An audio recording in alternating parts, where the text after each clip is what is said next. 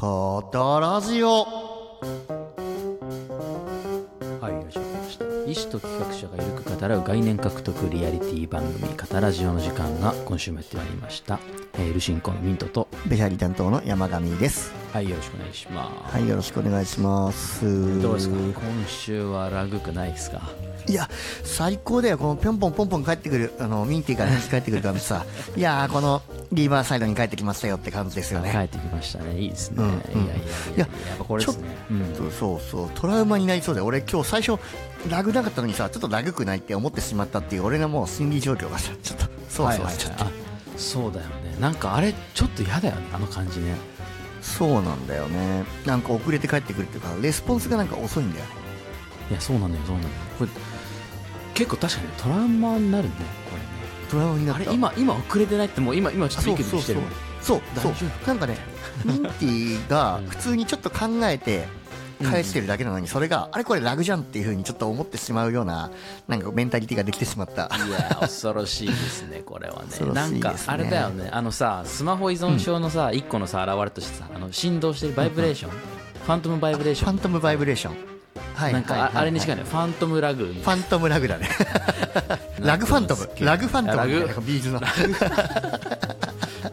ラグファントム やばいっすね。いやいやいや。そね。そそれぐらいこのなんていうんですか？タイムラグに僕らはこう日々ねこう敏感になってるということですよ。ねそうだね、まあだからよっぽどこう上質な収録環境でね収録させてもらってるってことですよね、これ、あのルギ今後インコさんじゃないけどさ。本当よ。本当ですよ。ね。だからこれもしリバサイの劣化だとしたらめちゃめちゃ僕らなんかがっかりだよね。それやばいね、それちょっとまた収録場所変えなきゃいけないです。いや本当に。これ以上の収録場所をいまだにね見つけられてないんでね。いやー本当に。あの最適解をね結構序盤に見つけたねこのリバさんに関しては。いや本当ですよでもリバーサイドもあれだよね、よくよく思い返してみるとさ、うん。今やもう Spotify に買収されてしまいましたけどもともとアンカーっていうね、ポッドキャスター向けのあのは配信サービスというかがあってでその中で確か紹介されてたんだよねリバーサイドの。あそうだったね。そうそうそう。ここから直接連携したらアップロードできるよみたいなね話がありましたよね。懐なんかかしいな。ね知らなかったよねこのリバーサイドっていう名前。そこで知るまでさなんだこのリバーサイドっていうサイトって感じじゃなかった？名前も聞いたことなかった。出会うきっかけないもんね。そうそう。使うきっかけもないしさ。そうそうラジオやろうって思わなかった。ら結構なかなか触れないこうに意外とニッチなねこうウェブサイトというかリバーサイトって。いやそうなんですよ。そうなんですよ。音声をね、後から上げるなんていうのがねそもそもレコーディングすることが前提になってますから、あそうそそういうう。意味では面白いそうそうソフトウェアだよね。そうなんだよね。いやいやということでなんかちょっとビクビクしながらやってますけれども、ね、うんうん、いやでもなんかちょっとリハビリだね。この今のこのオープニングはリハビリって感じちょっとずつねなんか慣れてきた。このいや いやリハビリ多いね最近ほら年末にさ直接会った時の会話感とこのリバーサイドの微妙なラグにも俺ら戸惑ったじゃんはいはいはいありましたねありましたね。そうそう。今度はこのリバーサイドがバグった時のラグとこの正常のラグに戸惑うっていうこう両方向からのラグに戸惑ってるって結構ね 面白い状態になっておりますよ確かねにね確かにね。だからこれ環境が変わることのなんかなんかいい側面かもしれないですね、なんか全然話があそうそうそう。僕あの、車あるじゃないですか車さ、うんあのーうん。まあ、自家用車になる前ずっとカーシェア使ってたんですよ、まあ都内だとカーシェアを使う人結構多いと思うんだけど、うん。カーシェアってさ、うん。その時々で空いてる車を取るから、毎回車違うんだよね。あ確かに確かに。そうそう、あのアクセルの感覚とかブレーキとかハンドルとかも車体の感覚もそうだけど毎回違うからさ違うことにアジャストするっていうのがそもそも運転し始めのさファーストステップとしてさ完全に刷り込まれていくじゃん、でそれをなんかや楽しいってると、うんうん。いや楽しいた楽しいんですよ、だからそれ毎回違うなっていうのがもう前提になるからさ、はいはいはいはいはい。あ今回こんな感じねとかさあ今回はこうなるほどね。ってやっていくんだけどある時それがね実家用車に切り替わった瞬間に、あうんうんうん。のそこにさ最適化していくじゃない？過適用みたいなああはいはいはいはいはいそうそう。でそうなった状態で他の車乗ると全然うまく乗れないみたいなことがあってなんかこう環境が変わらない？固定化してしまうことによるなんかこう弊害もきっとあるんだろうなっていうのはね今回のこの事件によってなんかこう明らかに。あー車に関してそれを感じたことはなかったわ。むしろなんかね金沢だと結構車で飲みに行って帰り代行で帰るってことが多いからはいはいはい。あの代行業者の方がその自分の車の運転とかをなかなかできなくて、うんプロならしっかりそのどこでアクセルかかるとか覚えとかんかいって思うことあるけどさなかなか難しいもんなんだね、いやーそうね。確かにねそうそう。例えばねその国産車とさ外国車でもさそのウインカーの位置が逆だとかっていうのもよくあるあるのそう話ですそうそうそう。それはあるよね。それはあるよね。でも結構ねそのブレーキの感覚とかもアクセルの感覚とかもさよくよく乗ってみると全部違うんだよねやっぱりね。まあそうだわな。そうだわ。浅いとか深いとかさ。ちょっと。同じ車種でもなんか答え騒ぎそうだもんね。やっぱ一個一個ね。ね。全部全部同じ車なんてないもんね絶対。うんそうですよね話もありますけどだからちょっとね環境が、まあ、適宜変わっていくというのは実はね意外といいことなのかもしれないですよね、まあこの我々がねこう適応能力高いか低いかはねあのもうアップロードされてるのかな？あのラグっていう語らずよショーツあの、い。聞いていただければよくわかると思いますので。確かに。一つ前のショーツですね、そうだね。このラグ環境に適応できているかどうかをちょっとね検証したショーツになってますのでこちらも面白いのでぜひ聞いてみてください。ぜひぜひよろしくお願いいたします。はい今こそネガティブケイパビリティ。さてここから特集でございます。はい、はい。えー新年一発目の特集ということですけれども今回のねシリーズ特集では、えー今こそネガティブケイパビリティということで今回シリーズ3回目の収録ですかね。はい。そうですね。はいやっていきたいと思いますけれども今回のシリーズは、えーこのタイトルにもなってますネガティブケイパビリティということですけれども、答えが出ないことどうしようもない事態に耐える能力これを指すですねネガティブケイパビリティという言葉があるんですけれども、まあ、日本語に訳すとね、負の概念みたいな訳になるかなと思いますけれど、この概念を獲得すべく、えー一冊の本を通じて、えーこの概念に向き合っていきたいなというシリーズでございます。はいでまあ毎度僕らおなじみですけれども一冊ねテーマになる本を決めてこれを読みながら概念を獲得していこうということで、えー今回ね僕らが読んでいるのは、えー作家であり、えー精神科医でもあります、えー母木義法生さんという方が書いた「ネガティブ・ケイパビリティ答えのない事態に耐える力」えーこういうタイトルの本があるんですけれども、えーこの本を、えー取り扱っておりますということですね。はいはい、いや3回目ですよ山上さん。いやーもう3回目か。早いな。いや早いね。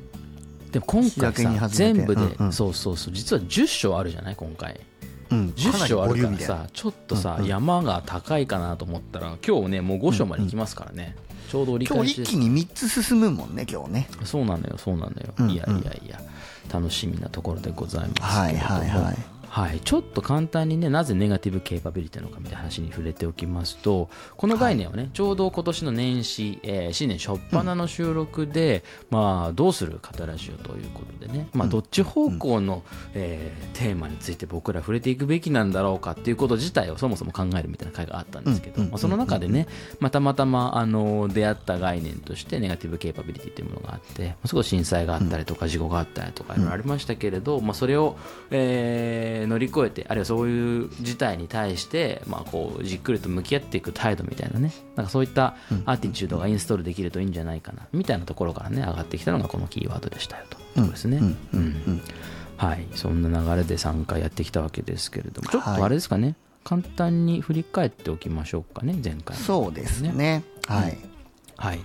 でボリューム1初回ですけれども第1回目の収録ではまあ僕らねもうおなじみになってますけれども、はい。えーこの本を読むことにしたきっかけの確認とあと本の冒頭の「初めに」を読むだけの回というね毎回やってますけれども、はい、これを初回ではやりましたというところですね。はい。この回ではあれだねネガティブケイパビリティという概念がなんかどういったところを捉えようとしてるのかどんな射程をねあの捉える概念なのかみたいなことをちょっとざっと触れていったかなという感じでしたね。うんはい、っていうのが初回で前回のボリューム2では1章と2章を読みましたけれどもこの2章を通じてねネガティブケイパビリティという概念を発見したえー詩人であるキーツさん。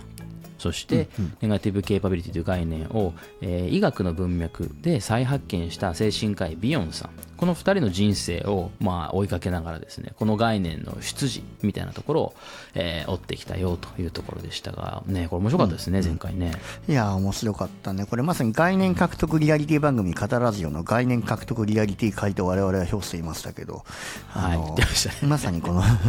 キーツさんとビヨンさんという2人のあの、医者が、あのネガティブケイパビリティという概念を獲得していく様を追体験するというあのいやね。本当でしたね、うん。だから僕ら自身がネガティブケイパビリティという概念を獲得していく様を、まあ、今多分皆さんに聞いていただいていると思うんですけど、それ以前にね、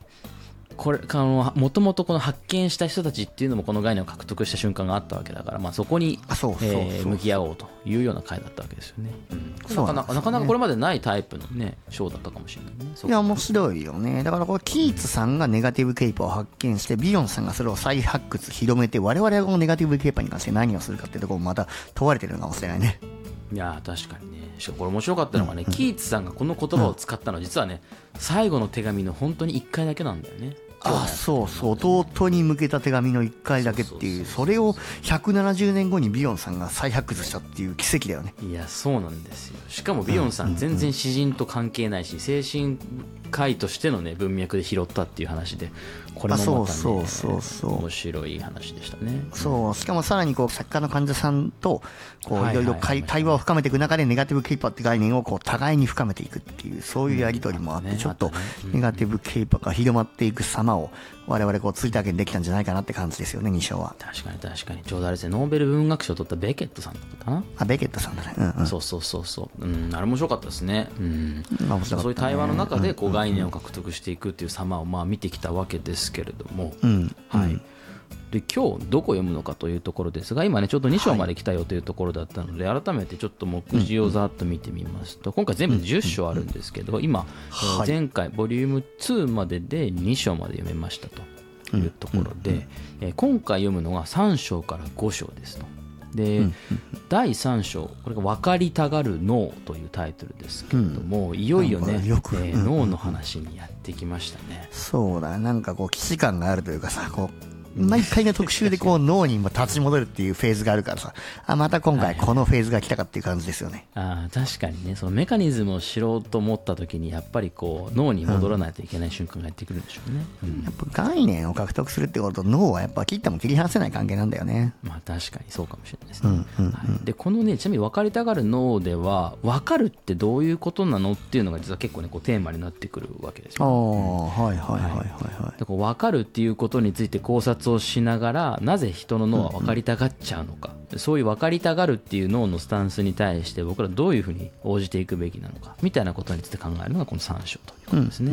はい。なるほどね。でまず一旦ねその分かるメカニズムを、えっと、把握した上で続く4章これはタイトルが「ネガティブ・ケイパビリティと医療」ということでですね、これちょっとビヨンさんもまさに精神科の文脈で引っ張ってきたよというお話でしたけど今回著者のね、えーハーキガ・ホセさんも、えーまあ、精神科医ということで、まあ、医療文脈にネガティブ・ケイパビリティを持ってくるにはどうしたらいいのかと。いうことでさまざまな、えっと、実例を交えながらですね、えーどうやってネガティブ・ケイパビリティが活用されていくのかというところに迫る章になっているというところですね。うんで最後第5章ですけれどもここはまあ少しあの軽めの章なんだけれどもタイトルは「身の上相談とネガティブ・ケイパビリティ」ということで、えー著者のね、えっと、萩さんごしご自身も、えー精神科のかつ開業医としてね多分お仕事されてるのかな、っていうその日々のあの診療のあの中からですね、まあ、身の上相談というキーワードが出てきてますけれど、まあ、そのなんていうか精神科として、えー日々患者さんと向き合うそのプロセスが、まあ、限りなく身の上相談に近いよと。いう話をですね、実例を交えながら、えー教えていただけるというところなんですが、まあ、まさにそのね、アプローチそのものがネガティブケイパビリティなんじゃないのっていうような、まあ、そういう示唆にね、飛んでいる章になっているよと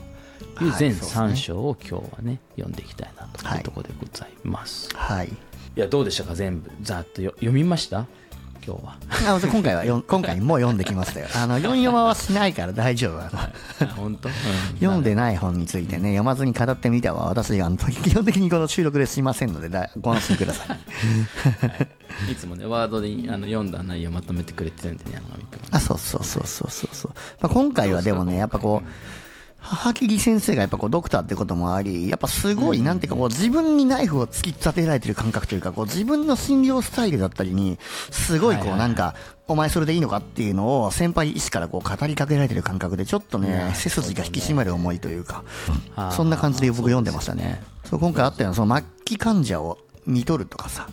がん患者を見るとか、そういった状況も俺なくもないからさ、あの、はいあなるほどねっていう、これはちょっといろいろ考えることがあるなっていうような感じでしたね、今回。ああなるほどななんか前回ちらっとねお話ししてくれたけど、あの循環器という分分野というのはさ特にさ、そのポジティブケーパビリティの権限みたいな判断が求めらあ、れるん。だって話もしてたじゃないですかそうなんだ、そうなんだ。うんうん。ね、なんかそういった話と今回の話がどういうふうに対比されるのかみたいなところはねちょっと興味深いところではあるよねいや、そうなのよ。まさに前回俺が話したようなことが、こう、ブーメランになって帰ってきて、こう、首に刺さってるような、そんな収録になってるなっていう、なるんじゃないかなっていう、今回は。確かに。はいはいはい、まあ、その山場はまさに今回でいうと第4章ですからね、あ医そうなんですよね。療との絡みというところなんそうなんですよね。はい。はい、いうところで、じゃあ早速中身読んでいきましょうかね。はい、では早速本編入っていきたいと思います。はい、まず最初が第3章の分かりたがる脳ということですけれども、これ、もう結構切り口として面白い入り方だなと思いましたね。うん。うん。なんか最初さ、あの、実はビヨンさんの引用から始まるんだよね、この章はね。覚えてます？ポジティブケイパな教育受けてきてるけど、それを後押ししてるのは教育者じゃなくて人の脳だっていうところだっけ？あそうそうそう。そうなんですよ、そうなんですよ。あそそういうね議論から始まるんだけどさあれちょうどさ、あのネガティブケイパビリティ養うのってなんだっけみたいな話題から入るんですよねこの章ね。ああ、はいはいはいはいはい。そうそうそう。でなんかさネガティブケイパとは何みたいな話でさ記憶がない、理解もない欲望もないみたいな状態っていうのがさネガティブケイパビリティを培う上ではすごい大事だみたいな結構大きなテーゼから入ってくるなっていうのがね結構ね印象に残ってましてですね。はいはい。記憶それから理解欲望みたいなさその3つの概念って実は全部さ、教育で獲得しようとしているものそのものなんだよね。そうだね、このれ3つがね。近代学校教育でね、いやそうそうそうそうそう。あの、教えられることだよね。うん、そうそうそう、でなんかこれはさ教育と逆なんだけど別に教育が求めてるからこれが必要だって話なわけでもなくて山上君がさっき指摘してくれた通りこれを思考してるのは人の脳であるよっていうのがですね、まあ、最初の切り口になってるわけなんですけれど、そうなんいやこれどうですか、もう思い当たる節はビンビンなんじゃないかと思いますいや、ビンビンだよ、そりゃもう。いや、むしろ俺らはこうポジティブケイパな教育を受けてきたって話をこう前回か前々回の収録でしてきたけど、まあこれは教育じゃなくてこう脳が人間の性質に割とこう沿ったような教育だったんだって考えたら、一概に教育システムだけをこう責めるのも良くないなっていうふうに思ったね。まあそうだよね。そうだよね、なんならだその、お分かることっていうのがやっぱ大事なわけじゃないですか。何か知識を蓄えるそうだね。とかねうん。うん。理解しなきゃいけないみたいな、そうそうそう。なんかそこに対して、まあ、それを克服するっていうのもなんか不思議な話だけど、まあ、そういうことが必要なんじゃないのっていう問題点から入るということなんですがそうだ、ミンティがそのね昔さ、あの、うん。分けるっていう言葉がさ、この、はいはいはい。枠、分割する、分割するってことから来てるよっていう主体的な言葉だよっていうふうに言ってたじゃん。あああったもうそのね。そう、その時点で、このディバイド、ディバイドできないのがインディビジュアルだみたいなくだりから、分けるって言葉自体がもう結構主体的な言葉になってるっていうふうに言ってたけど、はいはいはいはいそれがだからもうネガティブケイパともう逆になってんだなっていう、もう分けるって言ってる時点でもう耐える、要は理解しなくていいやって姿勢とはもうすでにもう真逆になってるなっていう。だから分かるって概念はやっぱネガティブケイパとはこう逆なんだなってことをちょっともう言葉の成り立ちから感じたっていうのがあったね。ああなるほどなるほど。なかなかシンクった話題から入ってきますけどあれですよね。これなんか面白かったのはさそのい人の脳がどうまず感じるかみたいな話があったじゃない？でそこでさあったのはさ分からないっていうことがやっぱりどうしても不安とくっついちゃうっていう指摘がありましたよね。でこれなんかすごくそその通りだよなと思いながらあのいたわけですけれど。どうですか？分からないまま置いとくってさ実際できます？俺はできないね、実は。あの、まあ、言った通りミスターポジティブ競馬なんで、俺はもうすぐに解決しようとするし、しかも、あの、わからないまま置いとこうってんじゃなくて、後々いついつまでに解決しようとかいつやろうっていう日程を設定するから結局時間差ポジティブケーパーみたいなことはするけどネガティブケーパーはしてないね。あんまり。うん。あなるほどね。なるほどね、うんうん。そう不安だよねやっぱね。こううん。そうね。確かにね、うん。いや不安なんですよね。でこれがさ、なんかさ人に固有のものなのかみたいな話でいくと実はそうじゃないよっていうのがねこの3章の冒頭で明かされるわけですけれど。ああそうそうそうそう。そうそう。そそれこそ精神科医も使うのかな？セラピー犬っていうのがいるんだってね。これ僕はあんま知らなかったんですけど、いるみいや俺もあんまりり知らなかった。うんいるんだね。うん。うんうんうん。ね、いるみたいですけど。このい、犬もさよく人のことが分かるんだっていうんですよね。このハギさんは。うんうんうんでそういう状況を見るにつけても分かるっていうのは実はなんか全ての動物に共通する根源的な欲求なんじゃないかみたいな話があって。この分かるためにはやっぱり記憶が大事だと。で面白いのがこの記憶の中には本能的な記憶本能とそれから、えっと、いわゆる経験に基づく記憶ってのが2つあるんだみたいな話があってさ。うんうんうんで経験の方はまあ理解しやすいと思うんだよね。あこういうことがあった、だからこれ覚えておこうとか。ああこうなんだろうな湯気が出てるやかん触ったら熱いだから危ないんだと思うとこうみたいなさ、まあ、そういう記憶経験に基づく記憶みたいなものもあれば一方で、あ本能も記憶だっていう指摘をしててハーキューさんはね。いやこれ面白かったねこれ面白いね。それ本能は進化的に獲得された記憶なんだみたいな話があっていやこれはなるほどなと思いましたね、ここはね、うん、確かに。これはあのすごいロマンがあるなって思ったんだけどこれ、はいはいこのハーギー先生は種の記憶と本人が獲得した記憶、要は本能のことを種の記憶っていうふうに呼んでてで後天的にあの得た記憶のことを本人が獲得した記録って呼んでるけどさ結局種の記憶って何かっていうと結局その種の記録の正体を俺たちは説明できるわけよ。進化論で。発端の種が出現していやその発端の種の一つの記憶がその高度に環境に適合的だったから現在まで残ってきたわけじゃん。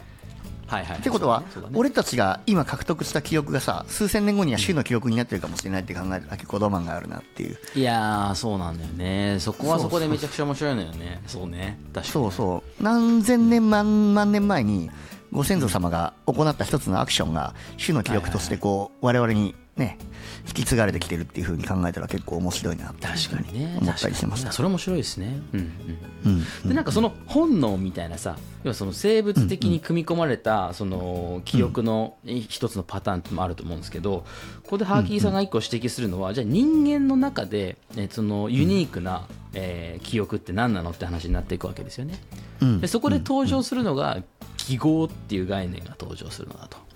覚えてますか出てきま出てきましたね。はい、記この号も実は僕らのラジオの中でもね一個重要なテーマの一つではあるんですけど、シニフィアのシニフェですよね。ですねですね。そうそうそうそう、でこの人間にとってユニークな記号っていうのは、まあ、なんで生まれたのかっていうと記号を介して何かを記憶するっていうのは、まあ、人間の脳にとってめちゃくちゃ効率的なんだと。いう話がありましたね、この本の中でね、例えば文字は代表的な記号だけど文字を通じて物事を理解したり記憶したりあるいは図形つ図形を通じて記憶したりもうちょっと複雑なものだと地図みたいなね概念図を使って物事を記憶したりみたいな、そういうプロセスの中で人間は記憶を発展あ記号を発展させてきたんだよみたいななんかそういうくだりがあったのがこれはね結構なんか今回の特集の中で面白いところだなと思いましたね。そう記号っていうのはこう分かるための結局デバイスってことなんだよね。分かるために我々が作ったそういうツールなんだよね、うんうん、そうなんだよね。そうそうそう。でこのじゃあな何を分かるために記号っていうのは発明されてるのかっていうとこれは一つは全体をつかむっていう話があったりとか。であるいは法則を見出すみたいな話があったりとか。単純にさ1対1対応でこれってこういうことだよねみたいなさ単純な理解じゃなくてもうちょっと複雑的な複合的な事柄を理解するために必要なのが、まあ、記号なんだと、まあ、そういうことをですね萩さんは言うわけですよね。うん。はいはいはいはい。はい、っていうのがこの章の入り口で描かれるわけですけど、まあ、なんか僕らの関心がありそうな領域にちょっとずつ隣接してるなみたいな話から入ってくるわけですがそのその権下としてやり玉に上がるのがマニュアルなんだよね今回ね。マニュアルに慣れた脳っていうのをまずこうディスることから始まるんだよね。そうなんですよ。そうそうそう。でこれはね多分一般的に言うとマニュアルってまああのネガティブな評価も一方であると思うんだけど、まあ、マニュアルっていずれにしてもなんか必要なものだよねみたいな理解はなんとなくあるじゃないでこの本の中でもさ分かりやすさの最大の便利帳みたいなさキャッチーな言葉で評されてましたけど、まあ、マニュアルっていうのは基本的には分かりやすいものだし誰がやっても同じような結果が得られるよみたいなえーことを得る上でまあまあ大事なツールだよね。はいはいはいはい。うん、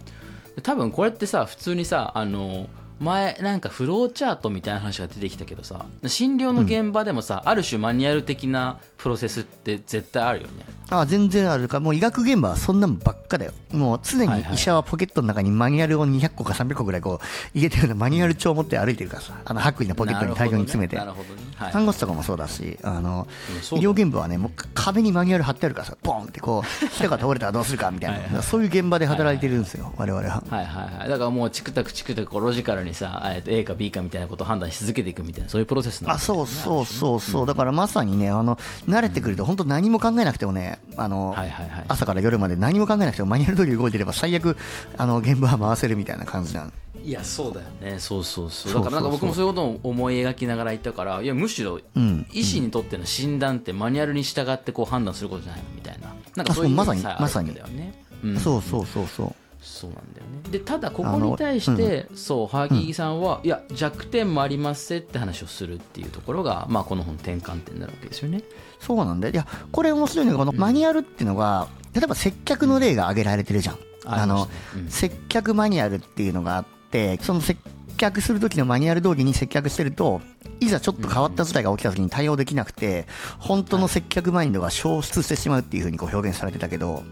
これまさにこの医医者の世界でいうとガイドラインってものがあるんですよね。我々の医者の世ガ界って。イドライン。ほうほうほう。そう。例えば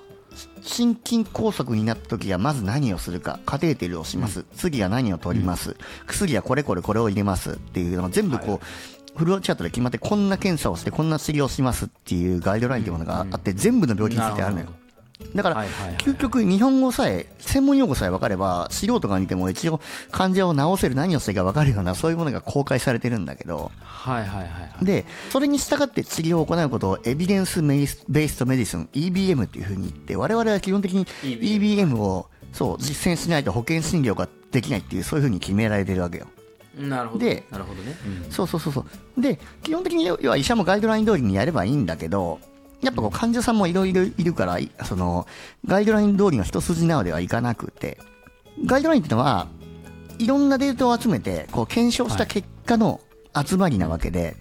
なるほどね。全患者にそれが当てはまるわけではないのよ。はいはいはいはいはい。そうそう。だからそこを忘れて、ガイドライン通りにやっちゃうと、悪い結果になっちゃうような、明らかになっちゃうような患者さんにも、ガイドライン通りの治療をポッてやってしまう、その脳筋的な医者がいるわけ。はい。そういうのを、が多分このマニュアルに慣れた脳というか、接客マインドが消失した状態なのかなっていうふうに思った。はい。はい。はい。ああなるほどね。だからそのケーススタディあケケーススタディっていうかそのそこで想定されているケースだったりとか事象に100%当てはまってるならば、まあ一定ワークはするんだろうがそこから逸脱する事例だったりとか、まあ、直接的に書かれていない事例みたいなことに出会った時にまあ脆いというか弱いみたいな,、そういう感じなのかね、うん、例えばその統計でデータ取ってるわけだけど、要は外れ値の人には対応できないだったりとか、はいはいはいはい要はガイドラインって大体この80歳までの人を扱ったりしてるから、90歳の人が来た時その人に対してはもう個別改良するしかないっていう状態なんだけどその人にもなるほどね80歳までで取ったデータを当てはめちゃったりするみたいな、そういう齟齬が生じちゃうっていうのが面白いというか。なるほどね、なるほどね。例えばそう、いあの、なんていうか正常とされる基準値がちょっとずつこうなんかずれてったりするようなものがさあある年齢を境にこうちょっとパーンと外れちゃったりとかするみたいな。そういうことだよねあそうそうそう。だそういう人にもその正常な人間だけでやった今20歳から80歳までの平均で取ったデータを90歳だったり10歳の人に当てはめていいんですかっていうのがそのガイドラインの弊害、うんうん、だったりするわけああ面白いですね。面白いですね。そうそうそうまあ、みたいなそのマニュアルに慣れた脳っていうものを、まあ、このハーキーさんはまあ批判しているわけですけれど、まあ、そのね、あのーなんなんていうか象徴的な事例がピロリ菌の発見というところで出てきましたね、うん。ピロリ。これどんな事例とか覚えてます？これあれだよね。あのピロリ菌っていうのは、毎日ヘリコバクターピロリっていう菌なんだけど、これ、あの、日本人の2人に1人が胃にいるんですよ。見ても調べた方がいいと思うんだけど、あの、何かというと、これが、ピロリ菌っていう菌がいると、胃がんになりやすいの。ほうほうほうそう、胃がんになるリスクが上がっちゃうから見つけなきゃいけないんだけど、うん。このピロリ菌何が厄介かというと、まあ、菌っていうのはいろんな環境で生きれるんだけど、さすがに胃酸の中では生きれないってされてたの。なんでかというと、胃酸ってめちゃくちゃ強酸性で、はいはい。すごくこう、生き物にとって過酷な環境だから、こんなところに菌がいるはずないじゃんっていう風に、もうみんな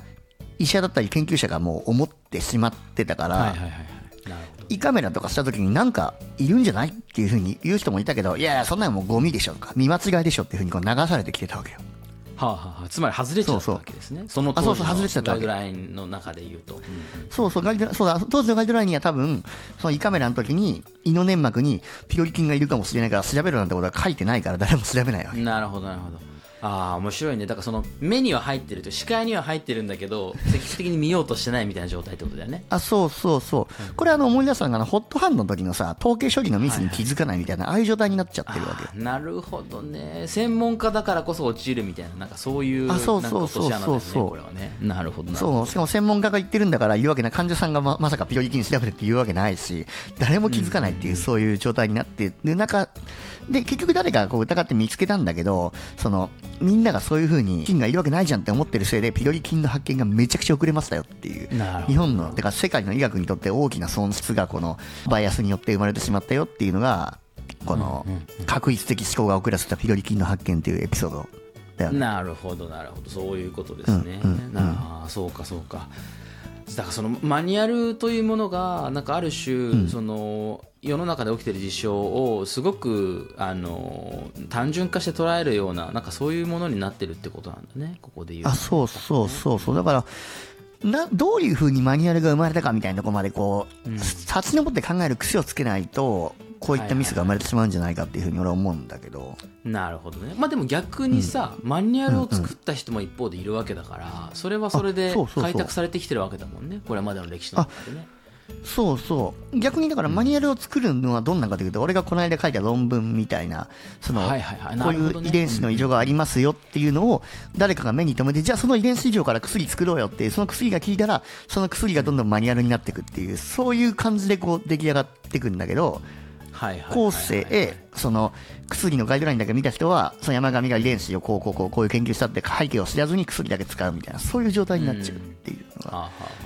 まあでそうもこれなんそうか悩ましいところだよね。じゃあ毎回毎回考えてたらさ適切なスピードで処置できるかっていうとそういうわけでもないからさ。いやそうなんだよ両方よりお守りくださいみたいな世界のいやまさにまさにいや 本当に本当に。そうそうそうそう。そういうことですね医者側も両方両方守んなきゃいけないっていうことなんだよね。なるほどなるほど。そういうことですね。まあみたいなことを、まあ、ちょっと茶化してこの筆者は、あれですよね創始からの引用でね混沌っていう神様がいるんですけど。ここの人の話めちゃくちゃ面白かった。この話俺どっかで聞いたことあるな。国語の授業かなんかで聞いたことあるな。はいはいはい。混沌っていうのがまず神様の名前なんですよね、で混沌にはなんか目も耳も鼻もないんだよね、うん。ただこのうん。混沌はなんか他の神様を呼んで、まあ、ごちそうを振る舞うんだよねで目あそうそう。も南の神鼻も北の神そうそうそう、ごちそうを振る舞えるのが何でなのかとかよくわかんないんですけど、そういう話を置いといて。いろんな神様がやってきてごちそう振る舞ってくれてありがとうって言ってじゃあお返しを送るよって言って目と耳と鼻を送るんだよね、あ目と口と鼻か、送るんだよね。あそうそうそうそうでそれでこう穴を開けて目をこう形作ってとかやってる間にこの混沌が死んじゃうっていうすげえシュールなストーリーが乗っかってんだいやけどこれ面白いよね。面白い。で これはまあ何のメタファーなのかっていうと行き過ぎた知性化が何かを殺すぜっていうメタファーとしてこれねいやこの創始の時代からこんなことが言われてるってすごいよね。このさすがこの古代中国というか。そうなのよ。面白いよねいやこの事例はなんかすごいなんか文脈とどれぐらい合ってるのかよくわかんないんだけどすごいなんか印象に残ってましたね。いやー本当に本当に本当に。うん。はい、という中でなんかその、まあ知性によって物事を理解するみたいなことに、まあ、なんかどれぐらい可能性があってどれぐらい限界があるのかみたいなところがねもうおそらくこの章で言いたいことなんだろうなと。いうことがなんとなく分かってくるわけですけどこれ一方で神経心理学者の、えー山山鳥先生かな？っていう方の、あのーコメントを引用しながら、まあ、理解にもいくつかパターンがあるんだという話がですね、紹介されるわけですよね。まあ、理解、つまり分かるということについて、2つのパターンがあると。で、1つが浅い理解。でこれはどういうことかっていうと、まあ、浅い理解だからしょうもない理解なんだろうって話なんだけど、まあ、我々が比較的理解はこれだろうと思ってる大半のものはこっちに分類されるんじゃないかなと思うんですけど、うん。重ね合わせ的理解っていう言葉で言い換えられてるんですけど、まあ、例えば今のそのフローチャートを通じて理解するってまさにこの一種だと思うんだけど、まあ教科書みたいなものをね、読んで、あこれってこういうことなのねって現実の事象とこう対応関係を理解して重ね合わせて分かりましたっていうタイプの理解だよね。うんだからこれ多分学校でやる大部分の理解ってこっちだよね。あそういうことだそういうことだっていう理解を浅い理解というふうに呼ぶんだと。でもう一個理解があって、まあ、浅いの対義語ですから深い理解というものがありますよと、うんでこれは、えー山鳥先生曰く発見的理解であるとうんいうことなんだよね。でこれは、えー既存の理解っていうのはつまりある種教科書的なものであってで教科書っていうものはこの発見的な理解には役に立たないんだっていうふうに言うんですよね。うんうんうん。でこれ具体的にじゃあどういうところでこの発見的理解が必要になるかっていうと例えば自然を理解しようと思った時に自然にはおそらく何かしらの法則があったりルールがあったり物理法則によって駆動したりすると思うんだけどうんそれを誰もどこにも明文化してくれているわけじゃないから探索的発見的に理解せざるを得ないと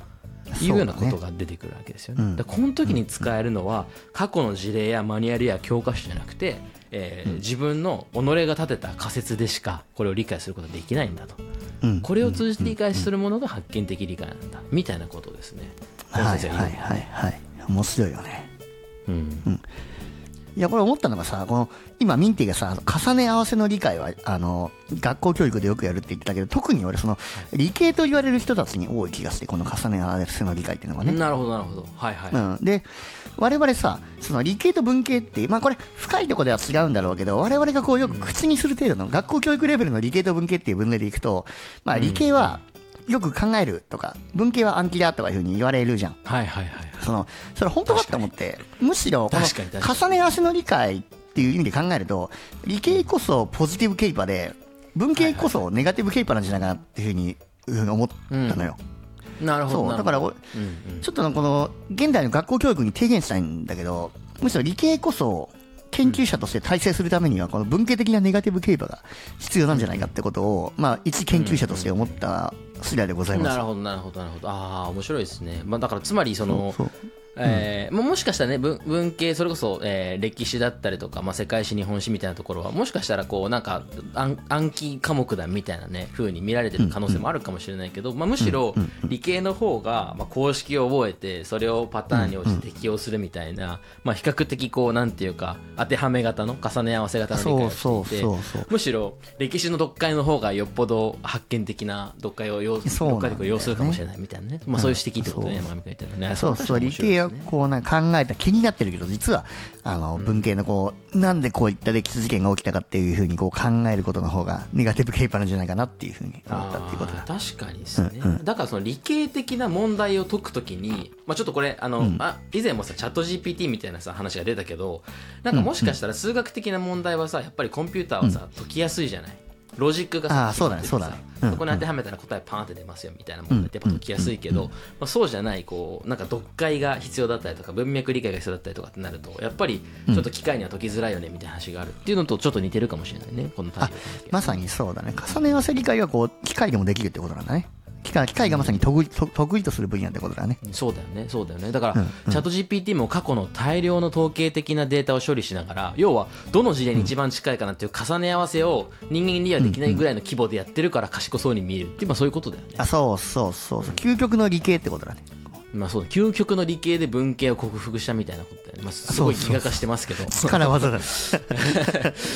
まあまあ今みたいな話実は結構次の話題にさ重なる部分あるなと思ってて。あそうだねのそうだね。うんそう。音楽と絵画に分かりたがる脳っていうのは音楽と絵画に戸惑うんじゃないかっていうね指摘がうん。今度は筆者から出てくるわけですけど。ここで言うこの分かる分からないみたいな話結構僕も思えたるとこあるなと思ってて例えばさ、はいはいはいあの著名な現代美術の大家みたいな人のさ絵を見た時にさこの絵が分かる分からないみたいなコメントを言いがちなんだと思うんですよ多分人類ああ、なるほどなるほど。うんうん。何が書いてあるか分かるとか何を表現しようとしてるか分かるみたいな言い方をしてしまうんだよね多分ね。ああ。なんだけどそれはナンセンスなんじゃねえのっていう指摘をしてるのがこの、え3章の最後に書いてるまあ最後じゃないかちょっと手前に書いてるところですけど、これクラシックが分かる分からんみたいなことをこの人は例に書いてるよね。あ書いてあるね。うんうん。でそれで分からんとか分かるとかっていうのナンセンスじゃね？分かるんじゃなくて味わうでしょみたいなことをまあ言ってて、うん。それだけ見るとあそんなもんかって思うけどここまでの文脈を踏まえてみると、あ確かになっていう感じがしてきますよねこれはね。いやでもこれはね俺結構ピンときたのがこの人の例えで晴れた日の山頂からの景色を見て分かったという人はいないはずです。なるほどって思そうこれは思った、うん。あこれすごいいいいい例えだったよね、うん。あそうそうそうそうそう。だからなんか人間の作ったものに対して何か意味があるって勝手に思っちゃうんだけど自然とかを見た時にそれを分かるか分からないかみたいなことを言うのはめちゃくちゃナンセンスだっていうことを言ってるんだよねこれはね。あそういうことだね、うんうん。うん、これはなんか確かに面白いなと思いました。し逆に言うとその景色はもっと味わっていいじゃんみたいなことをここでは言ってるんですよね。うんいやこれ俺まさにすごくこれ俺ピンときた事例があっていやこれショーツでも収録したけどあ全感覚祭の話をちょっとしてもいいですか？ああはいはいはい。そう。でこれここに書いてあるのがもともと音楽は分かることなど前提としていませんっていうふうに書いてあるわけよ。この記載にね、で俺その全感覚祭の感覚がまさにここに表現されてて俺はあの全感覚祭で何をしてたかというと分かることを拒否してたんだよねはいはいはいはい。でこの本の表現限りるとあの川崎の千鳥公園で感じた感覚こそがこの自分が閲覧と進化した喜びであったっていうことだなるほど。なるほど。ここに書いてあるありましたね。一段と進化した脳の喜びを味わっている。あそうそう分かることを拒否した上であそのさらなる高みの感覚に行ったことを感じるのが自分が一段と進化した喜びを味わっているって俺はあの千鳥公園で自分が進化した喜びを味わってたんだってまさにだからさあの、分かることなんて前提とされていなかったあの祭りでだから季節して俺は割とあの祭りに正しい向き合い方してたんじゃないのかなってちょっとあのいやこの本読みながらね、感じますそうだよね。話を聞けば聞くほどそうだなって気がするよね。だよくなんかそれこそさあの音楽の中でもさ、難解な音楽みたいなことをさ言ったりするじゃない？形容とああいうね。そういう表現あるよね。めちゃくちゃダサい表現ってことだよつまり確かにね。その難解とかでわ分かるつもりで作ってねえしみたいな。そう解くこと前提としたコメントをやめろよって感じだよね。いやそうそうそう。でもなんかこの今のさ難解とか分かるとかって話のくだりで思い出すのをさ、あの前回の収録で出てきたベケットさんがさその演劇にさ自分の書いた作品を転換するときにさ役者がさここはどういう意図でこういうコメント言ってるんですか？分からないんですけど聞いたら書いてある通りに言え,、言えばいいんだよみたいなさ解消したのを覚え覚えてる、うんあ覚えてる覚えてる。あそことかはまさにさその分かるっていうことをさ拒否してるっていう、ある種の一つの姿勢の表れだよね。そうだな。芸術はだから分かることを拒否するっていうところにこうたどり着くのが真の真のって言ったらおかしいけど芸術の一つの側面なのかもしれないね、まあ少なくともよろ脳の進化した喜びを感じることができるチャンスかそうだねもしれないよね。それはね、うんうん。うん。いやいやいやっていう話がありまして、まあ、ここから最後ちょっとね逸話みたいなところが出てくるんですけどこれ面白かったね、あの黒井さんっていう方の随筆、ん。知りすぎた人っていうのが紹介されててこれはもうこの章の最後ですけどなんかあのあるね大学教授にさいろんなことをこの黒井さんって方が尋ねるんだよね。エッセイストの方がね、で尋ねると大体あらゆるその質問に対してパッと答えちゃうと。でそのやり取りを何往復かした暁にこの黒井さんが言ったのが何を聞いても知らないものがないからつまんないっていうコメントを残して、まあ、それをね随筆としてこの人も落とし込んでるわけです。けど、この感覚はなんかあのあなんかわかるなって思っちゃいましたねこれはね。あつまりさその困困ることがないというかさうんあこれっていうのはこういうことなんですよっていうあの理理解してるように見えるんだよねその尋ねた大学教授は。でもそのこと自体に何かしらこう味わいを感じなくなってしまうみたいな。要はだからミンティがさあのちゃカタラジオをチャット GPT としてても全然面白くないっていうふうにんあの、1周年企画の時かな言ってたじゃん、でそれ山上であったら面白いっていうふうに言ってくれてたけどそれはチャット GPT が答えを返すことには積み重ねのその、何理解から答えはすぐに返しちゃうけど俺は答えを返さないからってそこの差だって言ってたけどまさにそれのことじゃない。いやー本当だね。確かに確かに。そうだね。そうだね。うんうんうん。で分からないという答えが一つのコミュニケーションになりうるんだみたいな。なんかそういう面白さまではやっぱり踏み込めないんだよね。多分過去のそうだねそうだね。うん。うんいやーそうなんですよ。でこれ最後に締めくくられてるのが哲学者の引用とそれからビヨンさんの引用で2つ引用があって答えは質問の不幸である、これ哲学者のブランショーさんの答えは質問の不幸である。文法合ってるって感じなの質問の不幸である。まあなんかこの答えとか質問が一般的にこう使われる文脈で考えると間違ってそうに聞こえちゃうね。いやこれ面白いね。これちょっとめちゃくちゃ僕好きだなと思います、答えは質問の不幸である。いや俺も好きだよ。やばい声に出して読みたい日本語だよこれ。これ何回読んでもうんうむってなる。そうそうそうそうわかるよ。答えが不幸であるってすごい定義の仕方ですよねこれはねそうだね。だって答えっていうのは質問のために用意されたものっていうかもうこの言い方もおかしいけど答えは質問のまあ強いて言うなら幸福というか質問のいやそうだね、うん。後に用意されているものであるじゃん。うん。それが不質問は幸答えを要求するものだってみんな思っているね。あそうそうそうそうそうそう。だから質問の定義がこうガラリと変わってしまうよねこの言葉によって。いやそうなんだよ。でもなんかでもこのラジオのことを思い返してみると、うんあのこれって何なんだろうねとかこれってどういう意味なんだろうかって僕らが言ってる時になんか全くその答えを求めてない瞬間って結構あるじゃないですか、あるある問いね問い。問いそうそう問いといってその質問っていうものをさ、なんかね Q と A みたいな感じで考えるとなんかこう一対一対応しないといけないのかと思うけど、うんうん。純粋に問いなんだよね。問いっていうのものが問い単体として成立してでいいんだみたいな。そうそうそうそことをちょっと言わんとしてる言葉でこれちょっといいなって思いましたね。ういやこれ素敵だよね素敵だね。でもう一つビヨンさんはもうちょっと常人にも分かる表現で言ってますけど答えは好奇心を殺すっていう表現でね。うんわかりやすい。書いてくれてますね。これ分かりやすいし。まあそうそうだね、まあ、では答えっていうものが登場することによってそれ以上問うことをやめてしまうみたいなねニュアンスをちょっとここでは感じられるよね。うんうん。まさにこれ語らずよのうん。スタンスというかあの我々別に答えを求めてやってませんよっていうところを代弁してくれた感じじゃない？そうだよね。そうだ。答えないことによって好奇心をこう生かすことができるっていうまあそういうあそうそねあの逆を言うこともできるかもしれないよね。うん。う、うん、まあ答えが出ないようなテーマを我々は扱ってるからまあそこは幸いというか逆に答えがね出そうとしても出せないようなところにいるんだけどねいつも。うん、そうね、そうね。まあ、だから味わってるわけですね、僕らはね。まあそうそう。味そうだね。だから景色を眺めてる所作と似てるわけだこのラジオ収録は。そうですね。それは。だから癒しというか回復というか。そうそうそうそう。確かに。なるほどねああ、面白いですね。分かってきた理解することもできるうん。繋がってきたぞうん分かることを拒否してないですけどね、山上君ね。そうだね、まあまあ。プライベートだ。はい。まあ、というのがね、3章でしたということで、まあ、だから、いかに我々が分かりたがってしまうのかというところと、分かることを拒否することが、もうさらにこう、一段進化した脳の喜びにつながるんだというですね、こう非常に崇高な、えーテーゼが登場しましたというのがはい3章でございました。はい、ということで、4章に入っていきましょうかね。はい。4章はネガティブケイパビリティと医療ということで、まあ、いよいよ山上くんの本丸の医療の領域に入ってくるわけですけれども。いやー、ついに来ましたね、ベッドサイドに。来ましたね。本当ではい、ようこそ病院に。はい、で病院の話の前にねこの話の入り口は何かというと、えー医学の教育現場でネガティブケイパビリティというのはどう扱われているのかっていう話から入ってくるんだよね。うんあ、そそうね。ね、うん、最初の指摘が教育でネガティブケイパビリティが顧みられてないじゃんっていう指摘から入るんだよね。うん、うん、うん。これどうですか、ね山上くん？これさ、まさに俺がこの、この間の収録で話したことだけど、循環器内科医である俺は、ミスターポジティブケイパビリティだ。なんでかというと、こう、小中高大、医師国家試験とずっとこう、一問一答を強いられた上に、循環器内科になっても、さらにこう、血圧が下がったら、下がったら小圧薬、心臓が止まったら電気ショックってもうそういうポジティブケイパをし続けた人間ですよっていう話とまさにこう、はい重なって、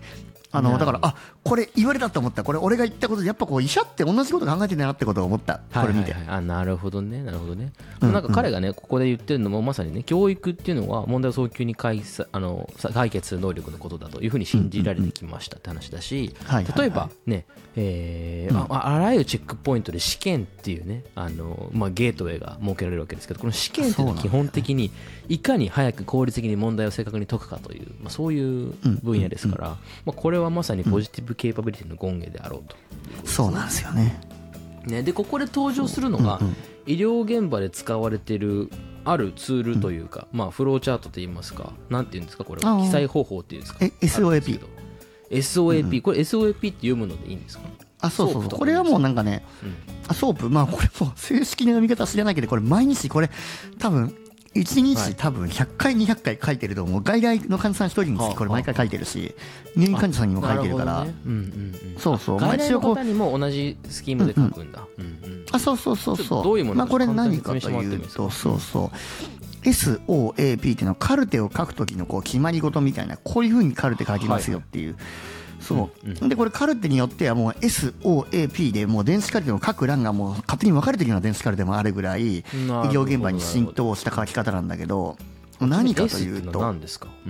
S はこれサブジェクト。主訴サブジェクト。はあ主訴そう。はいはいそう。でえー患者さんの訴えってことだね、うん。あそうそうそうそうそう。で O がオブジェクト。まあ客観的な所見だね、うん。うんでまあ、まあ何かかは説明後から説明するとして A がアセスメント要はアセスメントでこう考えたこと。うん。はいそう。はい、判断でみたいな。P が、うん、そうそうそう。で P がプラン計画。ほう。はあはあはあ。うん、で例えば例えば今日俺さっきあの心筋梗塞の患者さん来ててカテーテルしたからまさにどんなこと書いたかというと、うんうんうん。まあ、ピーポーピーポーって救急車来ましたと。ん患者さん胸痛がってる人が来ましたと。で S のところに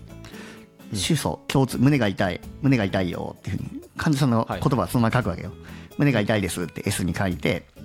で O 客観的に所見に血圧とか書くの。その要はかあの看護師さんが測ってくれたデータとか、はいはい。検査データ、血圧120の60、脈拍不正、データは CK って心筋梗塞の酵素が上がってます、心電図はこうこうこういう変化起きてますって O。はいはいはい。誰が取っても同じものっていうのを書くんだねこれはね。あそうそうそうそう、であの A っていうのがアセスメント。いやそれを見て俺が考えたこと、要は心電図でこの 23AVF の ST 分が上がってます。これは過壁梗塞過壁梗塞だっていうふうに。でこの心電図のからこれどこの心臓の部分がおかしいかっていうのを当ててこれは過壁梗心筋梗塞だっていうふうにこう推測すると。なるほど。それがアセスメント。で、はいはい。かつこう血圧が下がってるからこれはこう昇圧剤使わなきゃいけないっていうのもこの A に書くと。どなるほどなるほど。あそこまで A に書くんだ。なるほどね、うん。ああそう使わなきゃいけないかもしれないみたいな。昇圧が圧が必要かみたいなことを A に書いたりして。でああはいはいはいはい。そう。で P でプランはカテーテル緊急カテーテル昇圧剤必要ってのを P に書くみたいな。うんうんそんな感じの SOAP をこう書いて一人の患者さんのその訴えからその訴えと所見から治療方針を決めるためのすごい分かりやすいフローチャートを一人一人にこうオーダーメイドに作っていくっていうのがこの SOAP のカルテの書き方なんだよね。ななんとなくなんとなく分かった？あ分かりました分かりました。いやこれな、この本の中では切れるナイフっていうふうに書かれてて面白いなと思います。そう切れるなよ要はまさにまさに。要はか患者さんの症状をこれ診断してスパッとこう回答を与えるみたいなそういうことですよね、うんうんうん、これがないと正直これ自分の頭の考えまとめながら書いてるからこれがないと正直、はいはい。ぼ俺らでもパッと胸痛い患者さんに次何するっていうのをこう体系的にこう指示ができないかもしれないからまあすごく助けられてる書き方ではあるね。なるほどなるほど。うんつまりこのこの区分に従って書いていくというその整理の仕方自体が、まあ、すごく意味があるということなんだね、うん。あそう頭の中をすごく整理する上では役に立ってる。はあはあそう。だから患者さんのことを分かるために。うん、はあってことなんだよ。るほどね、はあ。で母木さんがここで指摘しているのは、まあ、この SOAP がまあある種切れるナイフだとすると現実の患者さんの状態っていうのはナイフで切れるのかという問題提起があるわけですそうなんだよな。そうなんだよな。これはどうですか？ぐさぐさぐさ刺さるみたいな話いや、ぐさぐさ刺さる。これは、ぐさぐさ刺さるんですよ。これまさに、俺前かなんかの収録で、不定収訴って言って切り捨てる患者さんの訴えがあるっていうふうに言ってるけど、はいはいナイフバキバキのやつじゃないですかそれつまりそうそうそうそう。これ、例えば、はいその胸が痛い患者さんが、はい先生、背中にもなんか出来物あるとかいうふうに言う、おっしゃる患者さんいるんだけど、俺はそういう時に、いや、別に背中の出来物後でいいんで、とりあえず心電図、とりあえず心臓治しましょうよっていうふうに言っちゃって、もうす、バサッとこう患者さんの訴えを切り捨てたりすることが往々にしてあるわけよ。うんはいはい。まあそれがまさに。確かに、うん、そうせざるを得ないもんね、逆に言うと。そうそうそうそうそう。だからそうしないと患者さん死んじゃうからしょうがないとはいえども患者さんからするとめちゃくちゃ気になることだしはいはい。例えばこうテレビのテレビカードが切れたとかさなんかはい。隣の患者さんうるさくて眠れないとかああそんなんも後でいいですよみたいなこと俺も言っちゃうわけよとりあえずもう癖で。それがだからちょっとねあのー例えばさそのテレビのテレビカードが切れたってのもさもしかすると本当は切れてないけどテレビカードが切れたように見えてしまう幻覚が見えてるかもしれないわけじゃん。なるほどなるほど。はいはいはい。うん、本当は切れてないけど、切れてるように思ってしまうという脳の病気かもしれないけど、そこの可能性をまず俺は見落としてしまってると。なるほどなるほど。そんなような。テレビカードが切れそうなことを忘れちゃうみたいな健忘のあそう症そうそう、ねそうな認知症だったりするかもしれない、そういったことを全部全部全部こう切り捨てた上で俺はもう心筋梗塞でカテーテルをするっていうところに向かってひたむきに走り続けてるようなことをしてるから、これは確かにねあのポジティブケイパしてるなってのをあこれ母切先生に教えてもらえるよね。いやでもなんかその 今の話を聞きながら思ったのはさあの、んうん。お医者さんってそもそもさ大きく分類がもう分かれてるじゃない、例えばさ循環器内科もそうだしさもううんうんうん科科っていうものでさ何に対応できるかって分かれてるじゃないですか。あで確かに確かに。なんかそうそう。であの僕らからするとこれは何かに行けばいいのかなっていうようなさボーダーラインのジャッジメントってさ大部分が患者に委ねられてるところってあるじゃない、深刻な病状でねあるない限り。ね。でも多分さお医者さんの分類ってさどういう方針を立てれるかとか、えっと、どういうアセスメントを下せるかっていうどちらかっていうとささっきの SOAP でいうと後半側にさだいぶフォーカスしてさ科が分かれてるじゃない？あそうそうまさにまさにそうだと思う、うん。でも前半側ってさ意外とさこうファジーでさ曖昧で境界線どこにあるか分からんみたいな症状とか主訴っていっぱいあるわけじゃないですか。あそうそうそうそうそう。なんかそこにすくごく構造的な難しさあるなっていうのはねすごい今話を聞いてて思いましたね。いやそれもでも結局専門家によって例えば同じ患者さん見ても、王に書くものは全然違う。要は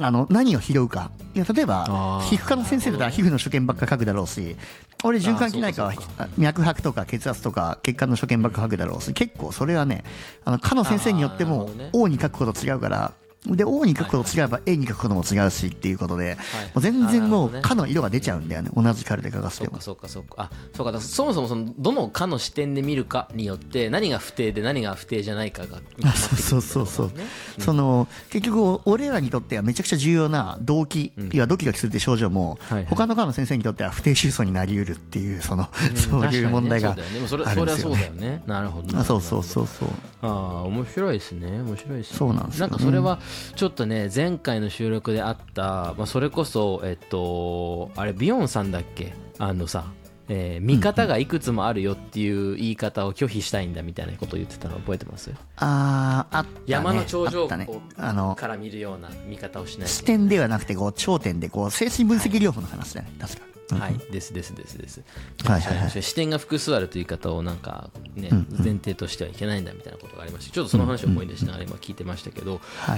まあ今の話ももしかしたらその一つかもしれないけど、まあ基本的には医療教育というものはどういう性質なのかってことがまあここには少し示されてて、端的に言うと。正常と異常を瞬別するトレーニングをひたすらしした人たちのことをまあ医者だというわけだというふうに書いてましたああなるほど、ねううん。ん、これすごい面白いなと思った、だから何が正常かさっきさっきも言ってたよ言ってくれてたけどね。なんか正常の範囲っていうのをある程度知ってるからこそそれがこう異常領域にこう振り切れてた時にあそれをこっち側に戻しましょうとかなんか多分そういうことをやってるんだろうなってことはなんとなく想像できたんだよね。あそいうそうそうそうそう。ねそんな感じですね。うん。はい、でなんかそうなった時にさじゃあなんで異常なのとかっていうのをさ、まあ、原因を特定していかないとさで手立てが打ってないわけじゃん。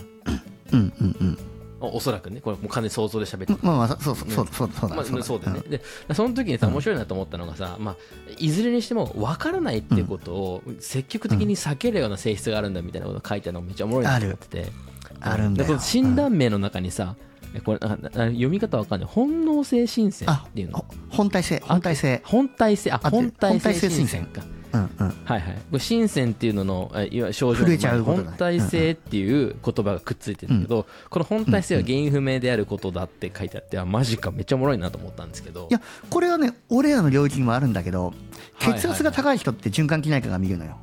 はいはいで血圧が上がる原因っていろいろあってあの腎臓の血管が狭いとかホルモンの異常とかいろいろあるんだけどその原因が分かってる高血圧のことを二次性高血圧というふうに言うんだけどほうほうほうほう原因が分からない。一時要因があるってことね。そうそう一時があって二次 二次なんだけど、はい。原因が分からない高血圧のことを我々は本体性高血圧というふうに呼んでる。なるほどなるほど。分かりませんよっていう名前があるわけですね。あそうそうそう。でも ここですげえ面白いなと思ったこのこの記号の使い方が原因不明であることを名前を付けることによって隠してるってすごいよそうそうそうそうそう。ね。まあだってほら 外来とかでさ原因不明の高血圧ですって言うと患者さん不安じゃん。はいはいはい。まあ患者さんもある意味分かりたいからこう、分かりたいっていう需要自体は患者側と医者側でマッチしてるのかなっていうところがあるかもしれない。分かったことにしたいってみんな思って そうそうそう、うまさに共犯者だ話をしてましたそうねそうそうそう。なるほどね。そうなんだよ。うん。はいはいはい。なるほどなるほど。いやおもろいですね。おもろいですね、うんうんうんなんかみたいな話がまあ医者あるいは医学医療教育の現場で起きてるんだっていう中で、まあ、さっきの切れるナイフ、SOAP みたいなものを使いながら例えばマキラの患者を前に切れるものあるんですかっていう問題提起をしてるんですよねこのハーフいやそうなんだよな。うんうん。これはどうどうですか？まままずそういう患者さんにこう接することってあるんですか山上さん。えーっとね、末期がんは今はないけど、まあ、末期がん研修医の時に接したことはあるんだけど、今で言うと、末期心不全っていう状態、あの、心不全っていう病気が、病気は病態があって、まあ、いろんな心臓の原因で最終的に心臓がボロボロになっちゃって、どんな薬を使っても、どんどんどんどん心臓に水が溜まってって、徐々に徐々に理屈で溺れてくるような状態になって、最終的にはもう理屈で溺れずにみたいな、まあちょっと言い方があれだけど、まあ、あの呼吸ができなくなって呼吸止まっちゃうっていう心不全っていう病気があって、それはもうしょっちゅうそういう患者さん見てるわけ。はいで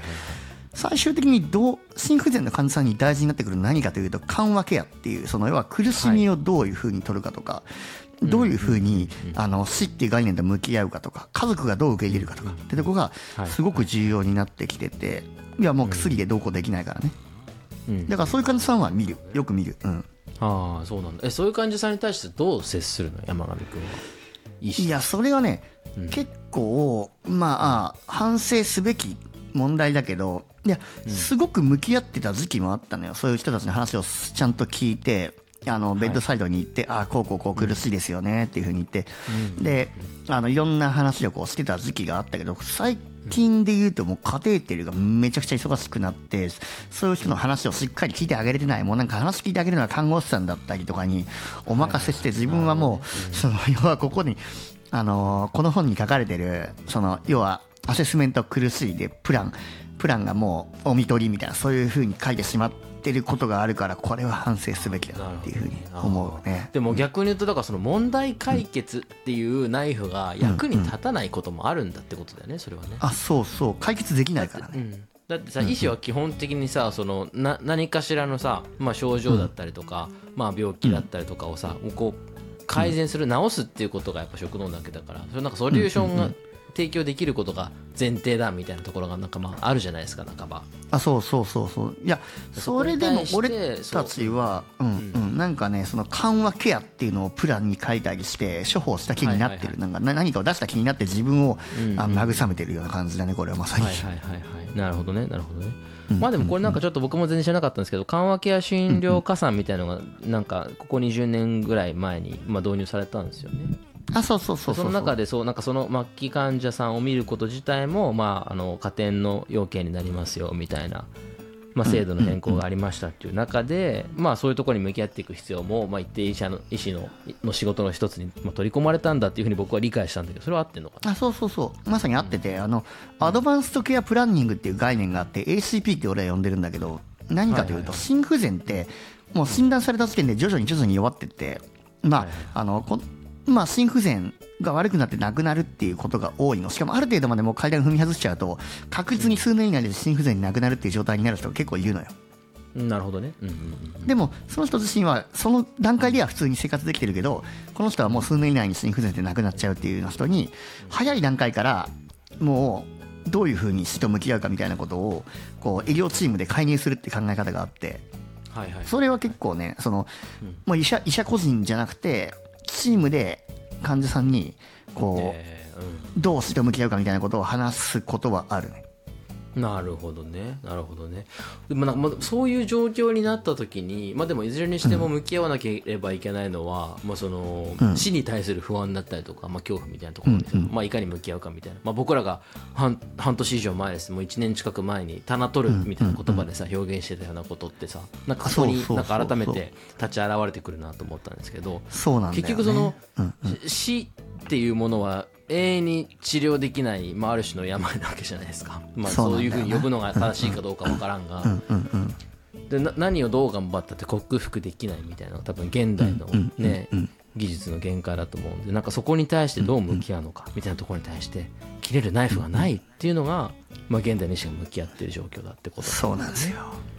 うん、なるほどね。でこれでなんか僕すごい面白い記述だなと思ったのはさっき医師っていうのは正常と異常を瞬別でトレーニングを受けた人だみたいなことがあったじゃない？うん。うん。うん。あったあった。でまあ、うん。なそういうものかと思って僕は受け止めたんだけどその、ん。終末期のね死に対する不安っていうのは、正常だっていうふうに判断されるから、異常の範疇に入らないからケアの対象に入ってないんだみたいな書きっぷりがあってめちゃくちゃ面白いこれ面白かったよね。うん正常な不安だって書いてあったよね。あそうそう。正常な不安だから別に特にケアする必要がないみたいな。言い方でなんだよね。なるほどと思いましたねこれはね。そう。うん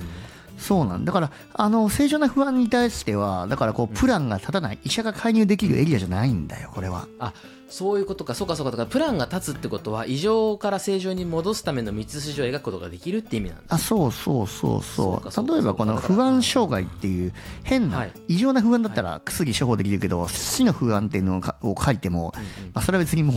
傾聴話を聞くことぐらいしかできないってことになっちゃうわけだ。なるほどね。なるほどね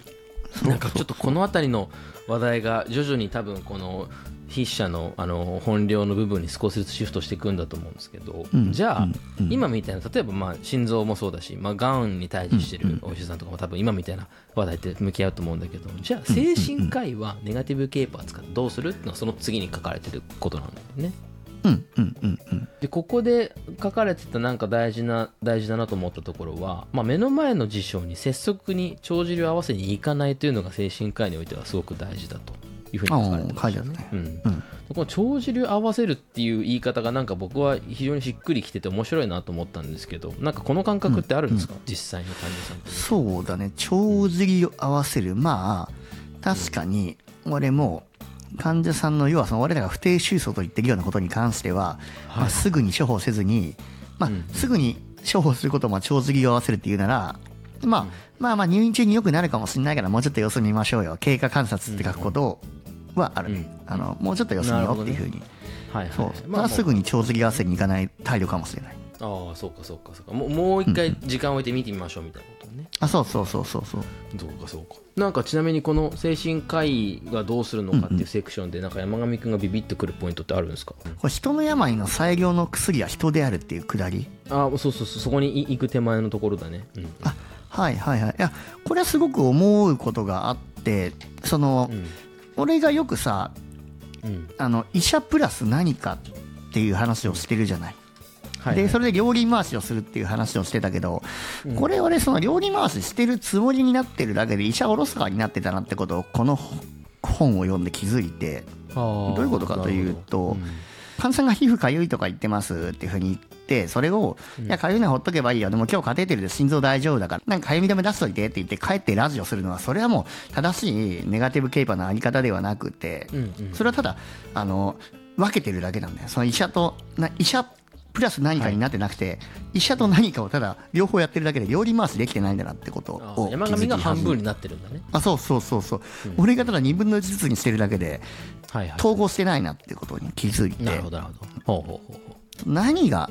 どうやったら料理回しできるかってところでやっぱこうラジオで得た知見だったりとかネガティブケーパビリティって概念がありましてですねみたいなことを患者さんのベッドサイドで立って言ってこそネガティブケーパなんだなっていうことに。でこれ話ですごく最近思ったのが最近の若い世代ってこう、若い世代の医者って医者は仕事だっつって QOL とか働き方改革とか言われてる時代だからしょうがないんだけど医者とプライベートっていうのはすごく分けがちなのよ。若い医者って、でもおじいちゃん世代の医者って結構医者とは人生だっていうふうに言う人が結構多いのよね。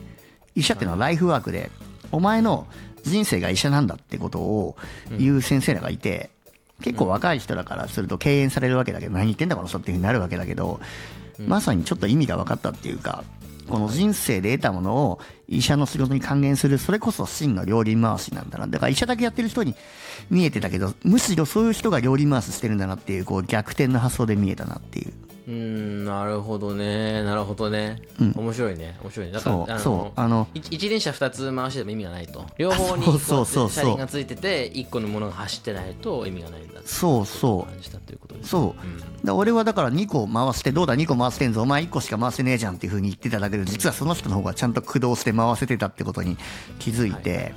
これはちょっと本業にしっかり向き合わなきゃなっていうふうに、思いました。面白いですね面白いですね、まあ、さっき山上がちゃんと触れてくれたその人の最良の薬はひ人の病の最良の薬は人であるっていうのはこれ最後のセクションのタイトルでもあるんですけどこれはなんかね、セネガルの言い伝えだっていうふうにこの本には書かれてましたけど、このハキギさんがこの精神科として患者さんに向き合う上でなんか2つ大事な薬があるという指摘があってこれ面白いなと思いましたけれどうん「火薬と目薬」って書いてあるんですよね。あーあったね。覚えてます？ね。これ火薬っていうのは時間が解決してくれると。つまりん日を置きましょう、まあ、経過観察ももしかしたら一つかもしれないですけど、うんうん日を置きましょうっていうのが一つと。でもう一つ、目薬って書いてありましてこれは見てるよっていう状態を続けることによる解決だと。でこれもある種観察だよね。経過観察の観察の方がこれかもしれないですあけど。そうだね。まあ、この2つが大事だと。でこれってなんか多分積極的に解決しているわけじゃないんだよね。多分ね。うんうん自分が自力でもって解決するっていうスタンスと多分ちょっと違うなっていうふうに思いますし、なんていうか、あのーまあ、ある種判断保留みたいな態度でもあるのかもしれないけどなんかそのちょっと前のところにさ、やっぱ患者さんは例えばもうこれ以上どうにもならんってなった時に一人で苦しみに耐えれる人っていないんだと。でそうなんだよね。でかつより近しい家族には家族だからこそ距離が近いからこそ心境を吐露しづらいのだと。でその時になんか第三者である医者みたいな人がいてで、まあ、ある種関係性として特権的な地位にいるわけじゃないですかそういう人が。そういう人たちがやってきてただ見てるよたただ見てくれてるっていう状況自体がなんか実はすごく意味があるんだみたいなことを書いてありましてなんかこれはあの僕が思ってるねい医師像とはちょっとやっぱ違うというかあ面白いなと思ったんだよね。そういう向き合い方もあるんだなっていうところはなんかすごく新鮮だなと思って読みましたねこの、なるほどなるほど。うんうん。うん、そそうなんだよね。患者さんことをね、だからうん、ややる山上君がやる機会があるのかなみたいなところはすごい気になってるんだよね。うん。いやそうそう患者さんってこうベッドサイドに行くだけで喜んでくれるからさ別にこう、うん。特に処方しなくても来てよっていうふうに、まあ、とりあえず毎日毎晩来てよっていうはいことを言われることがあって、また明日行きますよっていうだけで喜んでくれる。それがまさにこう目薬。あの僕があなたあなたのこと見放してませんよ見てますよって態度を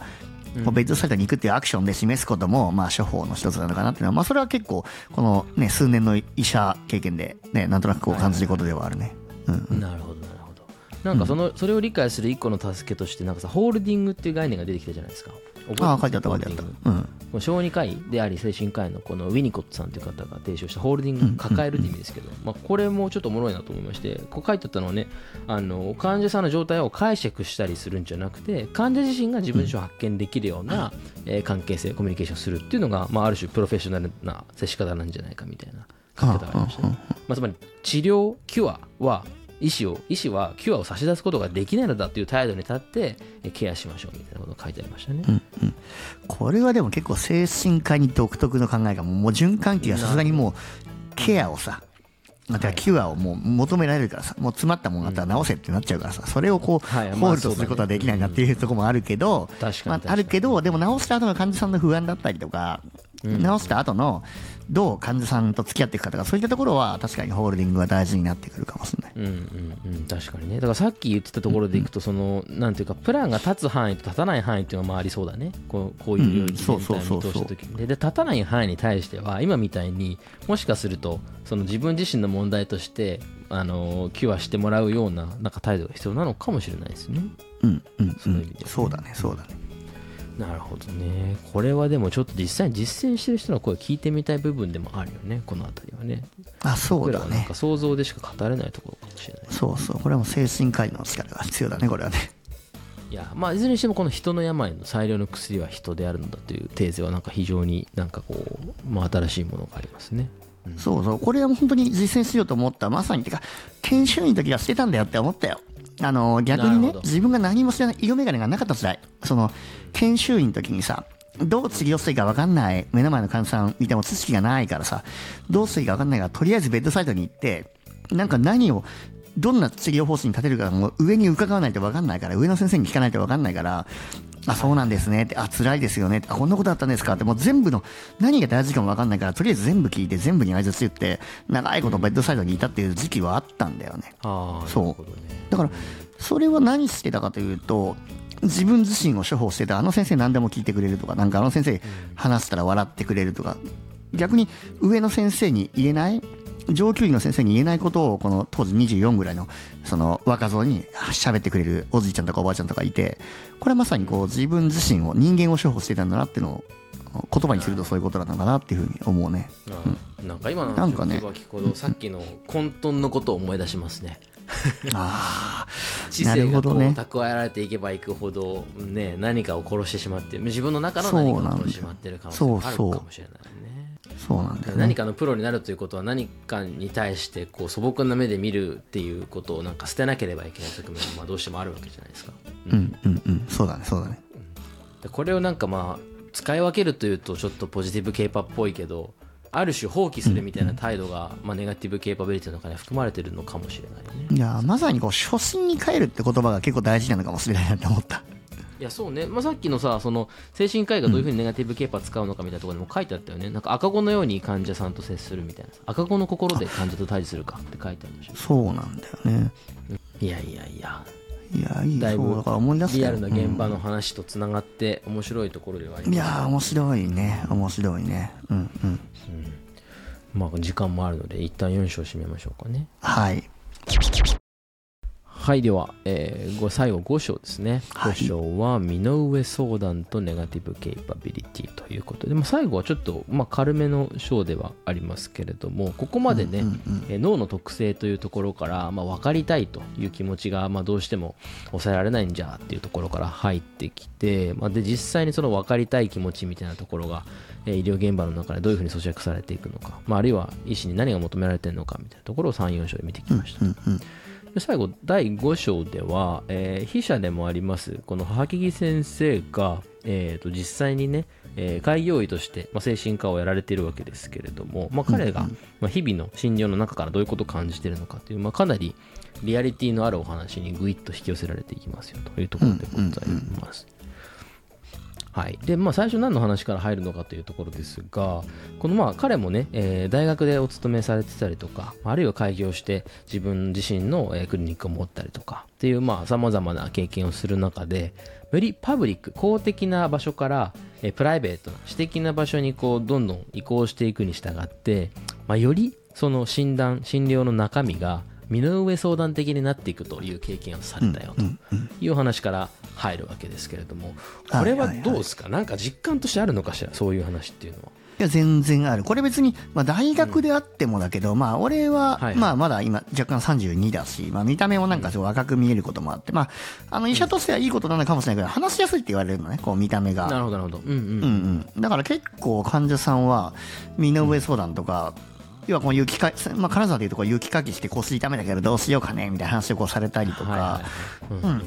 正直循環器には全く関係ないようなことをこうどんどんどんどん聞いてくる人はいるよ。いるよなるほどね。そうかそうか。でもそれさ、結構さ、環境に依存するものなの？それとも山上のパーソナリティにするの結構依存してる気もするけど、どうなんだろうね？パーソナリティもあると思う、結構あの別にその、いろいろ言ってくることを突っぱねる先生もいるんだけどあんまり俺突っぱねないから、はいはいはいはい。うん、まあまあまあ別に突っぱねて関係悪くなるのも嫌じゃんって俺結構思っちゃうタイプで意外とそこは打算なんだけど、そうそうはいはいはい。はいはい。まあね、うん。別に話聞いて損することねえよみたいな。そうそうそうそうそう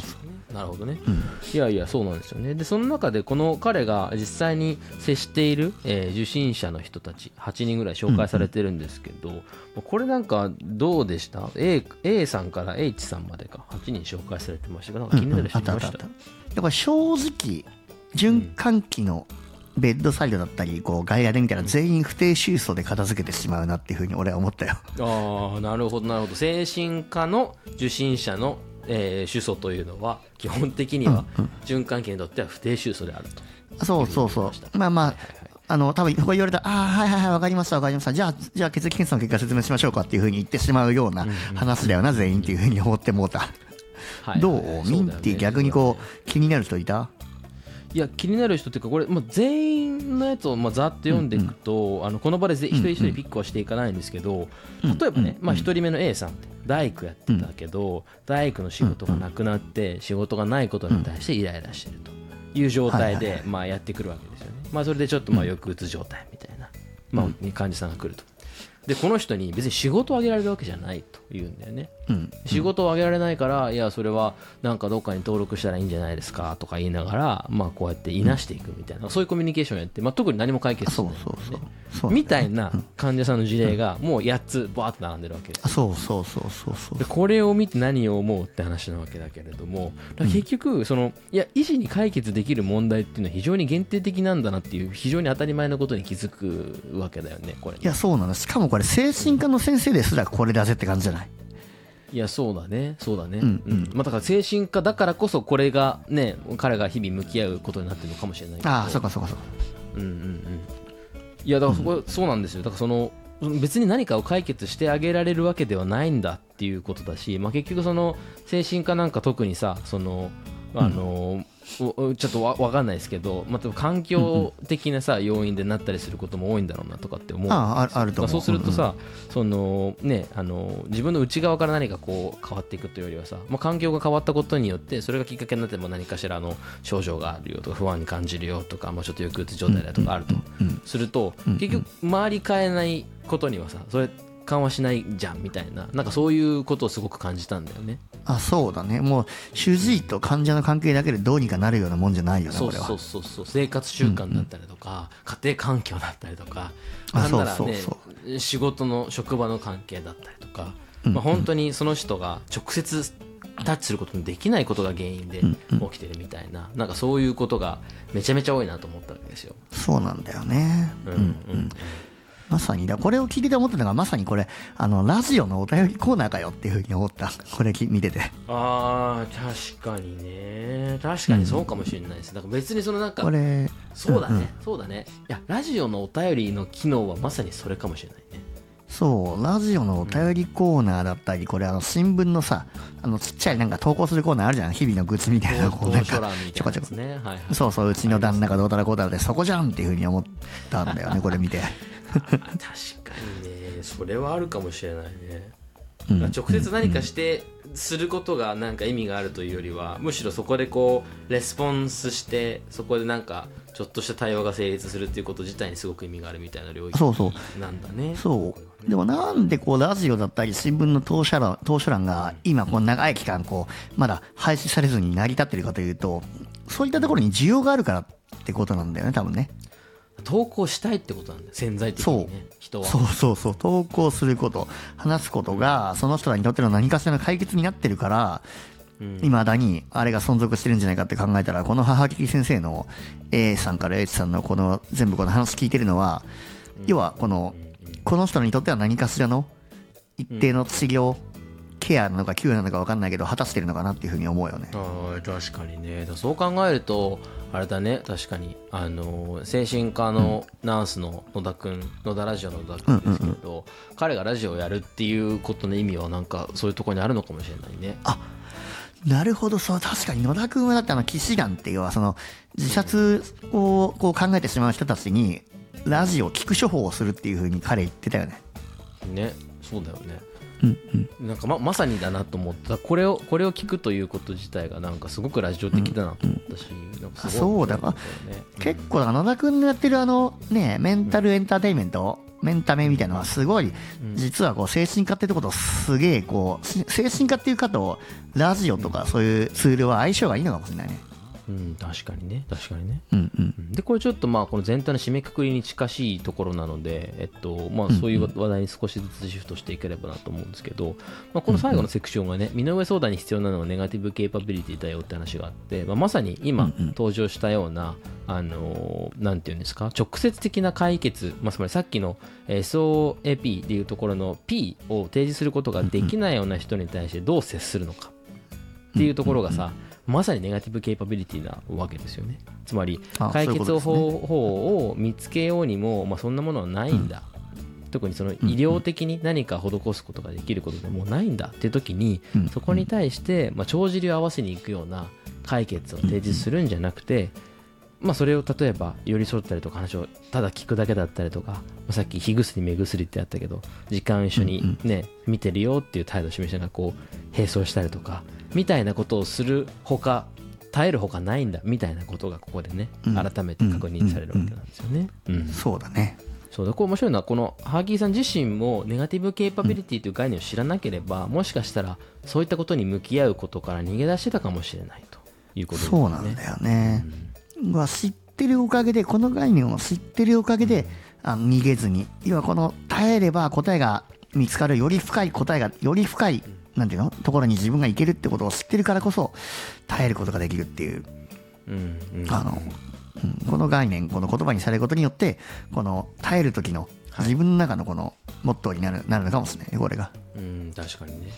僕らもなんか何かしらの領域では、まあ、山上君のように、まあ、専門医のように、まあ、専門の領域を持っていて、まあ、そこに対してこうズバズバ答えていかなければいけないシーンっていうのはあるかもしれないけど、うん。まあそうではない領域に関しては不定収束的なものというものが多分存在しないんだよね。全人格的に起きてる事柄を受け止めるほかないっていう領域が一方では絶対にあるはずでそうそれをこう切り捨てずにいかに受け止められるかみたいな。うんそういったことがありそうだよね。これも医者に限った話じゃないよね。全職だミンティも多分そうだと思うけどこの誰かの悩みを聞いて何かレスポンスするって職業において絶対この自分の思ったこと以外の質問だったり訴えが来るわけじゃん。それをどう扱うかってこう一つその人その人の技術じゃないその人の人間のネガティブケイパビリティの深さが結構仕事に出てくるかもしれない。やそうなんですよね。うん。これすごい悩ましい問題だなと思うのは例えば自分翻って自分のことを考えると、例えばお医者さんっていうのは基本的にさその来る患者さんを拒むってことは基本的にないって思うんですよ。うんうんうん。門そうだね。戸開かれてるし、受診したいという希望があれば、えーそれを受けさせてあげるっていうのは、まあ、当たり前のことじゃないですか。で例えば、そこにある種のその営利企業的なロジックが働くとこの人は自分のお客さんなんだろうかっていうなんか一個こうジャッジメントが入るなと思ったんですよ。ああなるほどなるほど。うんうん。そう。でそうするとこの人は自分のお客さんではないっていうジャッジをすることもできるわけじゃない？場合によっては。うんまあ、例えばさ、ね。まあ、シンプルな話、えーっとうん。まあこういったお仕事ってのはこれぐらいのお値段がつくものですよってなった時にこれが見合いませんって言ったらお仕事受けませんみたいなことっていうのはまあ往々にしてあるわけですよ。医者じゃない、はいわゆる営利企業だとね、はいはいはいでもその時にやってる態度ってあこの人の要望っていうのは不定収束だって言ってるのとすごく近しいなと思ったんですよ僕は。ああなるほどね。見合でそれはいませんって確かに、いうのは。うんうん。あそうそうそうそう、でそれは確かにあの、営利を求める企業のなんか態度としてはあの間違っちゃいないしそうしないと潰れちゃうんだけど、まあ、でも一方で、そのジャッジメントがやってることっていうのは不定収束を切り捨ててることと全く一緒だなと思って聞いてたんだよね。なるほど。はいつまり職業はい倫理というかさ、う俺俺の職能として解ける問題ではないって言う言うってことじゃああんなるほどなるほどなるほどそれはもしかしたらあのーなんていうの儲かる儲からないみたいな軸はまた別にあるとしても、そういうことがあるってこと自体がすごくチャンスかもしれないなって今思ったねこの話をしながらね。いやーこれ俺もミンティもこうネガティブケーパーの概念からちょっと本職にこうフィードバックできてる感じがあるね。まあそうそうそうそうだね。そういう気はするんですよね。だからそれってまあだから、うん。僕が短期間で、まあ、あるいはそのお金をもらいながらプランを立てることができないものっていうのを切り捨てざるを得ないってなってるんだけどいやいやいや切り捨てる切り捨てない方法もあるよねっていう多分接し方だと思うんだよね。しかもそれは多分すぐに断るんじゃなくてこう寝かせる？要はこの耐え忍んでるとその人との関係続けてるとその人への提案方法がふとどっかで思いついたりとかそういうことがあるってことかなあそうそうかもしれないし逆に向こうが、えっと、その期間に向こうの環境が変わることがあるかもしれない。つまり火薬みたいなね。それとかああはいはいはい。あるいは、えっと向こうがいやいやいやいつも結局お願いできなくて申し訳ないねって言いながらずっとでも、いや気にしてますよっていうことで、えーもしかしたら向こうが変わった時に声かけてくれるかもしれないとか、まあ、分かんないけどね。ああはいはいはい。なんかそうまさいうに火薬だことにもなる、火薬目薬みたいな話にもすごいつながるなと思ったんですよ、はいはいはいはいはい。うん。なるほどね。だからなんかもう純粋にシンプルにより多くの患者さんを治療したいみたいな発想ってあるじゃない？例えばだけど、まあ、僕におけるとよりよりたくさんの、えっとまあ、報酬を得たいですとか、よりたくさんのお仕事をこなしたいですって思うことって、もう普通に考えるとそんなに不健全な動機ではないように思うけど、うんなんかそれだけじゃなくて、そのなんかもっと広い人をお客さんにしたいんだと思った時のアプローチってやっぱちょっと変わってくる可能性あるなと思ったんだよね、つまりその切り捨てない態度をどこまで持ってなるほど。うん、なんかこの辺りはすごいあの僕自身もすごいなんかぐさぐさとくるところがあるなって思って、なんかあれだね、こう自分の結局、この患者さんをたくさん見るとか、顧客をたくさん獲得するっていうのは、同じ二次元っていうか、この同じ次元の中でこう、広げてるめ平面の面積を増やしてる感覚だけど、ネガティブケイパーを獲得するっていうのは、こう次元をレイヤー1個上げるというか、こう3次元に来るというか、もう1個上の次元に上がるような、そういう進化の仕方をするっていうふうにこう思っちゃった、なんかこれ聞いてて。そうだね。そうだね。その時にそのその二次元的な目標と三次元的な目標っていうのは仮にちょっと違うものだ違うものとしてあった時にさ、多分なんかそこの目標設定の視座がちょっと変わるんだろうね。結局何の何のために医者やってんのとか何のために医学者やってんのみたいなところにさ一段上がった時にやっぱさっきのさそのおじいちゃん医師じゃないけどさ全人格的にああらあらゆる側面であらゆる時間軸で、えー医師というものを人生なんだと言ってやってるみたいな人とそうじゃない人なんで、もう明らかに質的な違いがあるわけだけど、なんかそそこに行くためにはやっぱりさそのなんか一個視座が上がってないといけないみたいなところがあるじゃないですか、そうだね。まあ、つまりでも我々のこの前のそう。頂頂点にないといけないみたいな話も、あそうだねそうだねそうだね。うんうん。生きてる我々の生きてる世界線をこの今で言うとこの3次元のこのとこにいるわけじゃん。我々の人生っていうのはその2次元で面積広げるようなことじゃなくて3次元を普通に生きてるとすると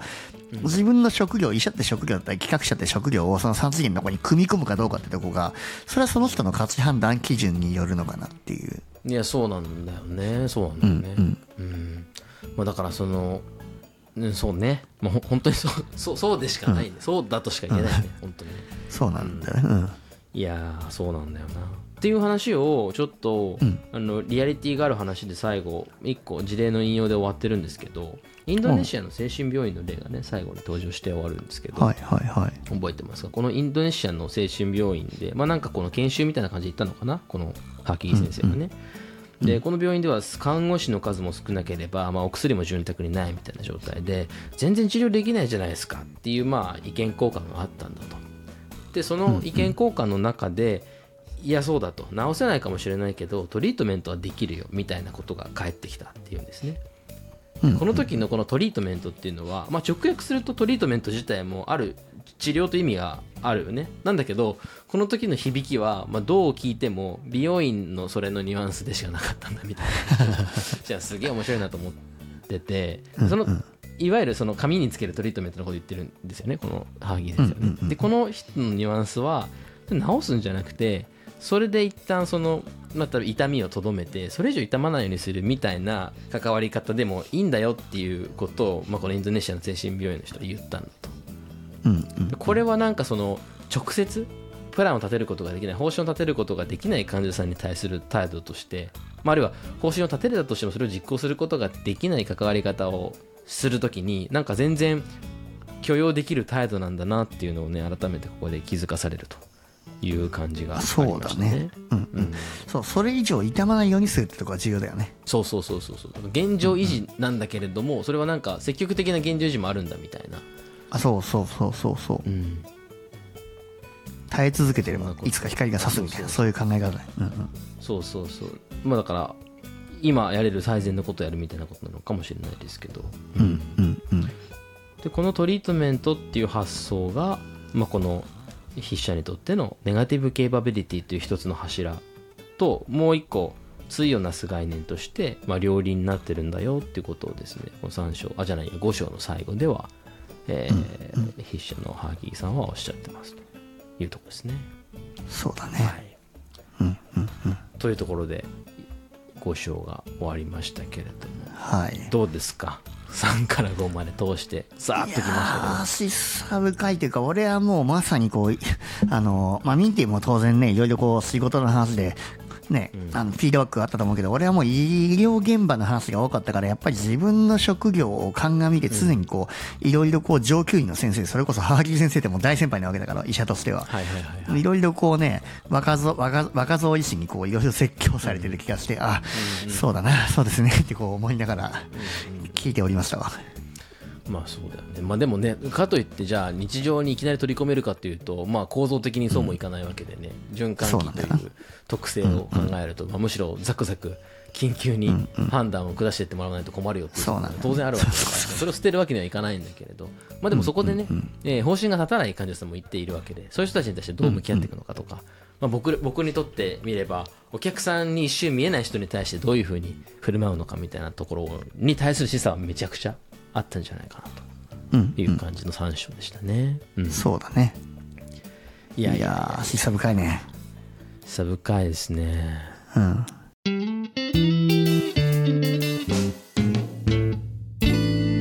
コトラジオ。はいお疲れ様でした。お疲れ様でした。いやいや今日は長旅だったね。いや長旅だったね。まあ主に病棟をなんかミンティと一緒にこう歩きながらっていうのをイメージしながら病棟回数に一緒にしてたイメージ、確かにそんな感じはありましたね。で病院を出てちょっと小さなクリニックに最後寄って帰るみたいな感じであそうそうそう。どうだった病院みたいな感じで。どうでしたか病院は？これ先週ちらっと読み始めたタイミングでねあの SOAP ですか、のことについてちらっと聞いてた。んで、うんうん。あ出た。これかっていう感じで。あそうそうそうそう。いやね。ーなんかまあシンプルだけどあの分かりよいよね、やっぱりああいうツールというかさ共通言語みたいなものじゃないですかあそうそうそう。そうなのそうなの。だからまああの看護師さんたちもみんな俺たちの SOAP を見てこうん。ういろいろケアの方針立てたりするしはいはい。病院の中ではめちゃくちゃこう便利なシステムではあるんだよね。うんうんそうだよねそうだよね。だからそういうものがまあ一定機能してるよっていう世界がある中でそこからあぶれた場合にどうするのかみたいなことが、まあ、山上君の分野だと多分大事だし、まあ、そもそも、ね、精神科医のお医者さんにとってはもうそもそもがそういう世界がまあ中心にあるっていうことだと思うんでなんかそのあたりのそうそうそうまあ、アプローチの違いみたいなところがよく分かったかなと。いう感じでしたね。うんそう最近これ思い出す一つエピソードがあってさちょっといい話なんだけどしてもいいいい話だいぶハードル上げて喋り始めました大丈夫ですか そうだね。あのねさっき不定収層の不定収層おばあさんがいたの俺の患者さんで、はい。もう胸が痛い胸が痛いってずっと言ってるおばあさんであのでもその人はもうカテーテルをさ一回捨てるのね。カテーテルしても大丈夫なこと分かってるんだけど胸が痛い胸が痛いふうに言ってて。うんうん。でじゃあまたカテーテル直した時に詰まっちゃうってこともごくわずかな可能性であるからじゃあカテーテルまたしますかっていうふうに言ったらするっていうふうに言ったのよで、じゃあしましょうかっつって、じゃあしますねっつったら、翌日にやったらカテーテルしません、やっぱ怖いっていうふうに言って、あ、しないんですかって言って、で、しないっつって、わかりましたっつって、で、翌日行ったら、じゃあやっぱカテーテルしてくださいっていうふうに言われて、これをやりとりを3回ぐらいして、これ何がまずいかというと、これ、するって言ったら、俺だけじゃなくて、いろんなメディカルスタッフが動くからさ、すごい人数が動員されてるわけよ、このやりとりの間に。うん。だからもう、あの、ね、看護師さんだったり、こう、ね、機械を操作する人だったり、いろんな人が振り回されて、もう限界だってもう。で、結局カテーテルしたのよ。あの、はい3回ぐらいの押しモードの後にね。なるほどうんうんで、あの、して、何もなかったんだけど、何もないって言った後にも、ずっと胸が痛い、胸が痛いって言ってて、でなんだこの人というふうにずっと思ってたよね。で、あの、まあ、ゆっくり人間対人間で喋るかと思って、カテーテルしましたけど結局何もなかったよっつって、よかったですねってこうマスクを俺外してニコってこう微笑んだの俺がね。で、そしたらなんか、向こうおばあちゃんが、あ、なんか可愛らしい先生やねっていうふうにこう言ってくれたのよ、俺のことをね。ほうほうほそう。で、ちょっと場の空気和んで、ずっとこう、その押し問もあったからさ、ピリピリピリピリこうしてたのが、ちょっとそう言われた瞬間に、俺も不意をつかれて、こうなんか、おそうですかみたいな感じになっちゃって、すごいなんかね、いい空気が流れて、そっからその人のね、不定収束がなくなったのよ。うほそう。だから結局、そう。はい、この人の不定収束の原因って、手術チームとの関係不良言ってしまえば、こうなんか、俺たちがこう、割とこう、圧をかけるような感じで、その人に迫ったことが原因で不定収束が出てたんだっていうふうに思って、これまさにネガティブケイパーだなっていうことを思ったっていうのが最近ありまして。そうかそうか。だからその例えばねその以前にやったカテーテルの結果に対してもしかしたらちょっと信頼が置けないとかっていうことを思ってたのかもしれないしね例えばね。まあそういうことが。そうそうそう不定収束の原因になってたのかもしれないみたいな。そうそうそう。だからそこでこう手術が打ち解けたってことによって収束収束がなくなるっていうことがあってこれははい。まさにその SOAP だけじゃこう解決できない共通をネガティブケイパーで解決した HA だなっていうふうにまあつい最近の話なんだけど。なるほね。そうそうそうそう。あそれすごいでも面白いですね。なんかでもそういうことを、うん。今の話を聞くとなんか結構ありそうな気がするよね。全然あると思うんだよね。めちゃくちゃありそうな気がするね、そうそう。なんかちょっと不安で痛い気がするみたいな、そうそうそうそうそうそう。だからやっぱりこう医者として人間を処方するってことが大事なんだなってことを改めて思い知らされました。なるほどね。それはちょっと深いですね、いやそうなんですよ。だから循環器内科マネガティブケイパーそのものの話なのかどうかわかんないけど、ん。なんか、うんそのまあ確かにそういうものに対してどう向き合うかみたいなことを考えた時に、ネガティブケイパーがないと向き合えないよねっていう話だよね。あそうなんだよそうなんだよからもう完全にネガティブケーパーなしで、いや、そんな胸痛いのが出てる人があって、もう突っ張ねたらもうその人はもうそれで退院しちゃってたわけで、うん。そこでちょっとこう、ネガティブケーパー的な、こう、関わりをしたからこそ得られた次のステップなのかなっていう。なるほどなるほどそれはなんか山上君にとっては例えば、次に似たようなケースが起きた時にその3回の押し問答をなくすことはできるんですか、いや、押し問答をなくすのは、それは難しい。それはもうその人が家庭をするとかしないとか、その人は結構不安が強い人だったから、そこをなくすのはもう完全にキャラクターの問題だけど、その後の、なんか、まあでも最初からちょっとこう心を開いてこう、もっと待つような姿勢で話していれば、もしかしたら、もうちょっといい関係で喋れたのかもしれない。そう、もう答え決めてくださいって感じで迫ったから、その、すぐに答え決めなきゃってことで意見をコロコロ変えるようなことになっちゃったのかもしれない。うん、それはつまり帳尻を合わせに行くっていうことはそういうことなんだなあ、まさにそういうことだね。うんうん。いやー深いですねじゃあちょっと次そういう不定収束があったらやっぱマスク取ってニコって笑ってあげてくださいねあそうだね。微笑みの、微笑みのドクターになるべきだね。可愛らしいお医者さんやねって言ってそう、可愛らしいと言われてしまいました。